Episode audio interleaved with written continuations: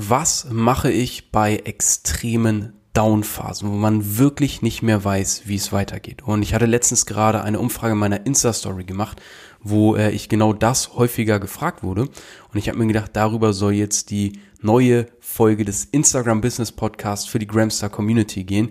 Herzlich willkommen, falls du dich gerade fragst, wer hier im Mikro sitzt. Mein Name ist Leon Weidner. Ich habe mir neben meinem dualen Studium ein Instagram Business aufgebaut und habe mich dann nach meinem Bachelorabschluss direkt selbstständig gemacht.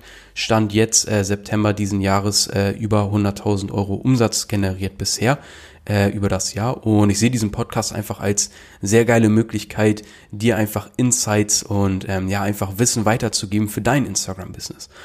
Und ähm, was mache ich bei so richtig extrem Downphasen? Da möchte ich dir einfach mal eine kleine Geschichte zu erzählen, weil ähm, ich hatte eine ziemlich, ziemlich üble Phase quasi hinter mir und da kam wirklich viel zusammen, weil du musst dir vorstellen, neben meinem dualen Studium hatte ich mir mein äh, Instagram-Business aufgebaut und ich hatte dann schon gemerkt, ähm, während des Studiums, ah, okay, ich kann hiervon eigentlich schon leben. Also auch so leben, wie ich es mir äh, eben äh, wünsche, so dass man ein bisschen was beiseite legen kann, dass man auch die Sicherheit hat und so weiter und so fort. Und ähm, nach meinem Studium habe ich mir dann so gesagt, okay, ähm, was mache ich jetzt? Mache ich jetzt in dieser Branche weiter oder wage ich halt wirklich so diesen kalten Sprung ins Wasser und gehe einfach in die Selbstständigkeit? Und du musst wissen, ähm, ich bin halt so ein Typ, ich denke viel zu viel nach. Ja, ich überdenke Sachen tausendmal. Ich denke mir, was könnten die Leute da jetzt über mich denken und ah, sollte ich das so machen und hier und da und tralala. Und ich musste mich wirklich, sage ich mal, zusammenreißen, weil ich habe mir gedacht, ey mein Gott, Leon, du hast nur dieses eine Leben, du bist jetzt gerade äh, Anfang 20, wenn du es nicht jetzt ausprobierst, wenn du nicht jetzt die Eier dazu hast, habe ich mir halt so gedacht, wann dann? So, wa was muss noch eigentlich passieren, damit du dich dann das mal traust? Und da habe ich mir gedacht, na gut, ich mache jetzt einfach diesen Schritt und ich probiere das aus. Und was ist das Blödeste, was passieren kann? Keine Ahnung, dass ich halt wieder zurück mit einem fertigen Studium halt in die Branche gehe zum Beispiel oder irgendwas anderes mache. Also zeitgleich, meine Freundin und ich, ähm, wir sind jetzt fast sieben Jahre schon zusammen. Ich glaube, wir haben uns kennengelernt, da waren wir 16 oder so, mega abgefahren, wenn man mal so drüber nachdenkt. Ähm, und wir haben uns halt gesagt, ich habe so gesagt, hey, ich bin, ich mache mich jetzt selbstständig, ich will jetzt diesen Sprung wahren und eigentlich gehört es auch dazu, dass man dann mal einfach auszieht und wirklich so auf eigenen, also wirklich auf komplett eigenen Beinen steht und schaut, wie das Leben eigentlich so wirklich ist. Und sie meinte, hey, das finde ich eigentlich geil. Ähm, und wir haben dann halt beide überlegt und sind auf die Idee gekommen, was ist, wenn wir jetzt einfach zusammenziehen und das auch einfach mal ausprobieren. So, du musst dir vorstellen, ich bin da jetzt gerade mit dem Studium fertig, denke mir so, okay, shit, jetzt mache ich mich selbstständig, probiere ich jetzt mal aus. Jetzt noch mit der Freundin zusammenziehen, eigenen Haushalt haben, Umzug während der Selbstständigkeit, dachte ich mir, okay, Leon, kriegst du hin, packst du. So, dann auf einmal Corona. Hoppla, und ich dachte mir so, okay, wenn du so mit deiner Freundin zusammenziehst, du machst dich, machst dich gerade selbstständig, du hast dein Studium beendet, der Betrieb, in dem du, ja, ich habe da ja auch, ich war ja im, im Fitnessstudio, ich habe da ja auch trainiert, die, ja, die Leute kannte ich über Jahre, vier, fünf Jahre oder so kannte ich all diesen Menschen, all diese Menschen. Das heißt so, schon allein in deinem Leben, in deinem kleinen Mikrokosmos, in dem man sich einfach so befindet, ähm, ändert sich einmal komplett alles und auf einmal verändert sich noch die komplette Außenwelt währenddessen. Und ich dachte mir halt, holy shit, Corona. Ich habe ehrlich gesagt keine Ahnung, was jetzt passiert. Ich habe ein digitales Business, das kann sich jetzt extrem gut auswirken, weil alle wollen digitalisieren. Es kann aber auch sein, dass irgendeine Scheiße passiert, weshalb das jetzt mir richtig, ja, einfach so diesen Start komplett auseinandernehmen kann. So, das heißt, ich stand da, meine Freundin und ich eigentlich gerade so mitten im Umzug, mitten im, im Start der Selbstständigkeit. Du hast eigentlich schon mehr als genug zu tun. Dann kommt auch noch Corona, wo du keine Ahnung hast, wie es weitergehen soll. Ähm, und wir haben natürlich noch nicht in der neuen Wohnung äh, äh direkt gewohnt und alles fertig gehabt oder so, sondern es ist auch ein Prozess, sage ich mal, umzuziehen. Und dann war halt folgendes. Äh, meine Freundin und ich, äh, wir haben übernachtet, sie fährt dann äh, morgens nach Hause zu sich und auf einmal so zwei Stunden später bekomme ich so, oder eine Stunde, ich weiß es auch nicht mehr richtig, bekomme ich einen Anruf von ihrer Mutter. Und ich denke mir so komisch. Und dann ruft mich ihre Mutter an und sagt mir halt, Leon, Nelly, also so heißt meine Freundin, Nelly wurde vom Auto angefahren. Und ich so, was?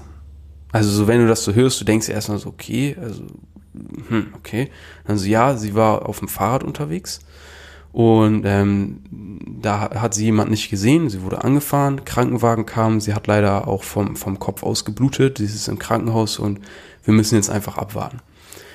So, und als ich das gehört hatte, ich habe es in dem Moment natürlich gar nicht realisiert, weil sowas kann man einfach nicht realisieren, wenn man sowas, du bist sowieso schon hardcore gestresst eigentlich, dann bekommst du sowas gesagt über so wirklich den Menschen, der dir einfach unendlich viel bedeutet, mit dem du schon so viel erlebt hast einfach und weißt jetzt einfach, holy fuck, was geht hier gerade ab? Und das war wirklich so der Moment. Ich habe mir so gedacht, Selbstständigkeit, okay, spannend, komm, zieh das durch, zusammenziehen mit dir, ist eigentlich mega schön, ist nur eine coole Sache. Umzug während der Selbstständigkeit gerade, na gut, packst du auch noch, dann Corona, denkst, ja komm, scheiße, egal, nimmst du auch noch mit. Aber das war wirklich so der Moment, wo weiß ich nicht, für mich einfach so, einfach die Welt zusammengebrochen ist und einmal der Boden komplett unter den Füßen weggezogen wurde. Das heißt, ich muss wirklich sagen, ich bin in so ein richtiges Loch gefallen. Ich wusste so in, in, in, diesen, in diesen Augenblicken, wusste ich einfach nicht, was mit mir passiert. Ich wusste nicht, was ich fühle, ich wusste nicht, was ich denke, ich wusste nicht, wie das alles weitergehen soll, wie man das alles schaffen soll. Man ist eigentlich mitten im Umzug, ist schon, sage ich mal, einfach ich, ich wusste einfach gar nichts mehr. Und das war echt so eine Zeit, wo ich sagen würde, ja, da hatte ich wirklich eine extreme Downphase und ich glaube, so auf Basis dessen, was ich dann gemacht hatte, kann ich dir vielleicht Tipps geben, was mir auf jeden Fall extrem geholfen hat, was dir vielleicht auch hilft, wenn du dich jetzt gerade einfach in einer extrem beschissenen Situation wieder siehst, weil ich will diese Frage auch deswegen aufgreifen, weil die Welt ist einfach immer noch gerade komplett crazy. Also finde ich persönlich auf jeden Fall. Ähm, viele Leute sind von Kurzarbeit betroffen. Viele Leute wissen nicht, ob sie jetzt einfach gekündigt werden und in dieser Krise, in der viele Unternehmen einfach zurückrudern müssen und Leute halt entlassen, ähm, halt auch nicht wissen, ob sie jetzt wieder Arbeit finden, obwohl sie vielleicht ein Haus gerade abbezahlen müssen, vielleicht gerade ein Kind bekommen haben oder was auch immer. Also es ist wirklich krass eigentlich. Und das, das, was ich gemacht hatte in dieser Situation, war so der, der erste Schritt, den ich getan hatte, war ähm, einfach mal zu schauen, was meine Gedanken überhaupt sind.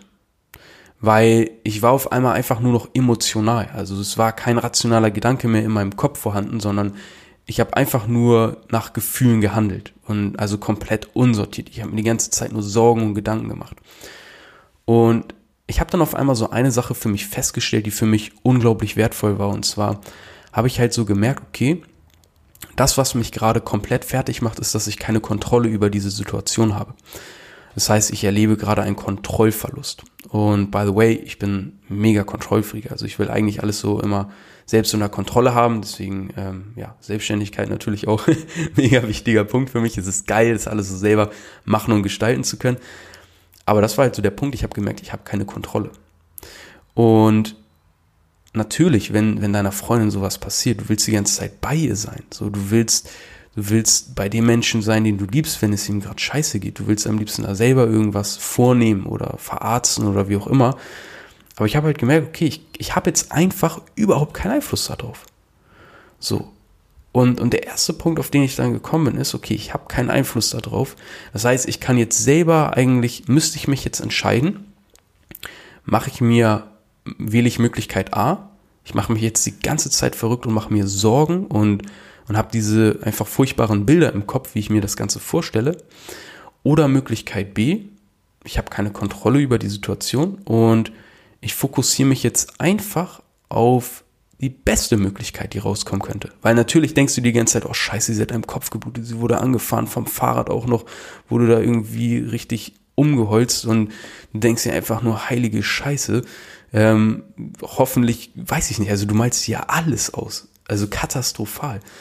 Und ähm, es ist immer noch krass, wenn ich so darüber rede, weil ich habe auch noch nie so, sage ich mal, jetzt so irgendwie da, da darüber geredet. Ist ja schon absurd. Einfach so diese weiß ich nicht. Ähm, auf jeden Fall, ja, war dann einfach so für mich der Punkt irre wichtig. Hey, ich kann mich jetzt entweder aufs Negative oder aufs Positive fokussieren. Das heißt, Punkt eins, ich habe mich darauf konzentriert, dass das Bestmögliche passiert.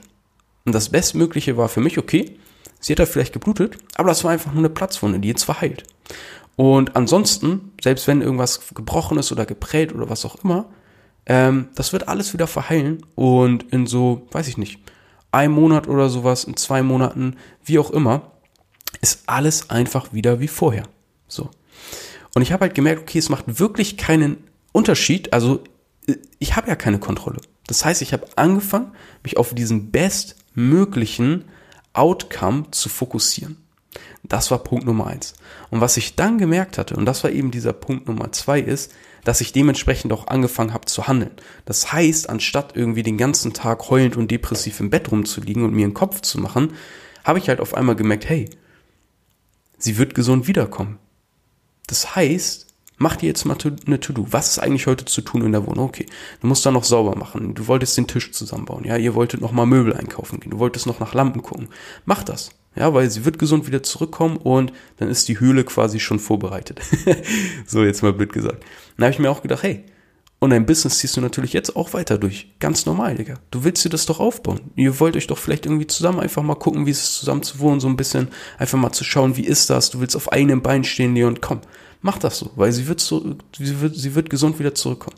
Das war so wirklich der erste Punkt. Also dieser Fokus auf den bestmöglichen Outcome hat bei mir so viel im Kopf umgekrempelt. Der zweite Punkt, der dann bei mir eingetreten ist, ist wirklich so irgendwie auf einmal Dankbarkeit. Weil ähm, ich habe so gedacht, hey, eigentlich ist es krass, wenn ich mal überlege, wir leben in Europa, dann in Deutschland und dann auch noch in Hamburg. Ich bin nicht in irgendwelchen, in irgendeinem Land oder in irgendeinem Dorf am Arsch dieser Welt, wo ich mir Sorgen machen muss, dass die Ärzte nicht noch dafür sorgen, dass das Ganze, sage ich mal, komplett schief geht. Nee, sondern wir sind in Hamburg. Wir haben hier extrem gute Krankenhäuser, wir haben hier unglaublich gute Ärzte, wir haben hier eine professionelle Verpflegung, die Leute wissen da, was sie tun. Und ich bin nicht irgendwo wirklich am Arsch der Heide, wo man erstmal noch drei Stunden irgendwo hinfahren muss mit äh, irgendjemanden, äh, um mal in irgendein Krankenhaus anzukommen oder whatever.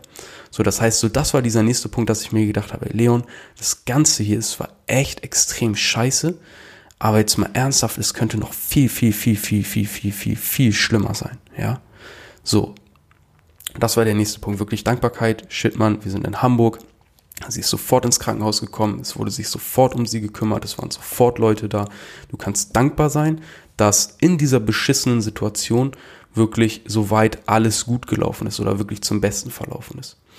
Und diese beiden Dinge haben mir schon mal sehr viel Hoffnung gegeben. Immer so dieses Bild, wie wir einfach so dann im Bett chillen, im, aufgebau äh, im aufgebauten Bild, äh, Bett. Wir bestellen uns was Geiles zu essen, gucken unsere Lieblingsserien. So, das habe ich mir immer wieder vorgestellt und darauf halt hingearbeitet und gleichzeitig, gleichzeitig halt dankbar sein. Und dann kam so halt dieser nächste Punkt irgendwie bei mir, dass ich auf einmal so dieses Gefühl bekommen hatte, so, eigentlich ist es krass. Die Situation ist gerade so abgefuckt und so unglaublich schlimm. Also es, war eigentlich für mich nicht auszuhalten so in dieser Zeit. Und ich habe mich auch manchmal teilweise so gefragt, hey fuck, was mache ich jetzt, um dieses Gefühl wegzubekommen? Ich ertrage es einfach nicht mehr. Und ich habe mir dann auf einmal so gedacht, hey, wenn ich das hier jetzt packe, wenn ich das jetzt wirklich schaffe, ohne jetzt daran irgendwie kaputt zu gehen oder aufzugeben oder alles hinzuschmeißen, dann kann ich doch eigentlich alles schaffen. Also, dann wird es doch eigentlich nichts mehr geben können, was mich komplett fertig oder komplett erschüttert. Wenn ich diese ganze Scheiße hier jetzt irgendwie auf die Reihe bekomme, dann werde ich alles schaffen können in meinem Leben.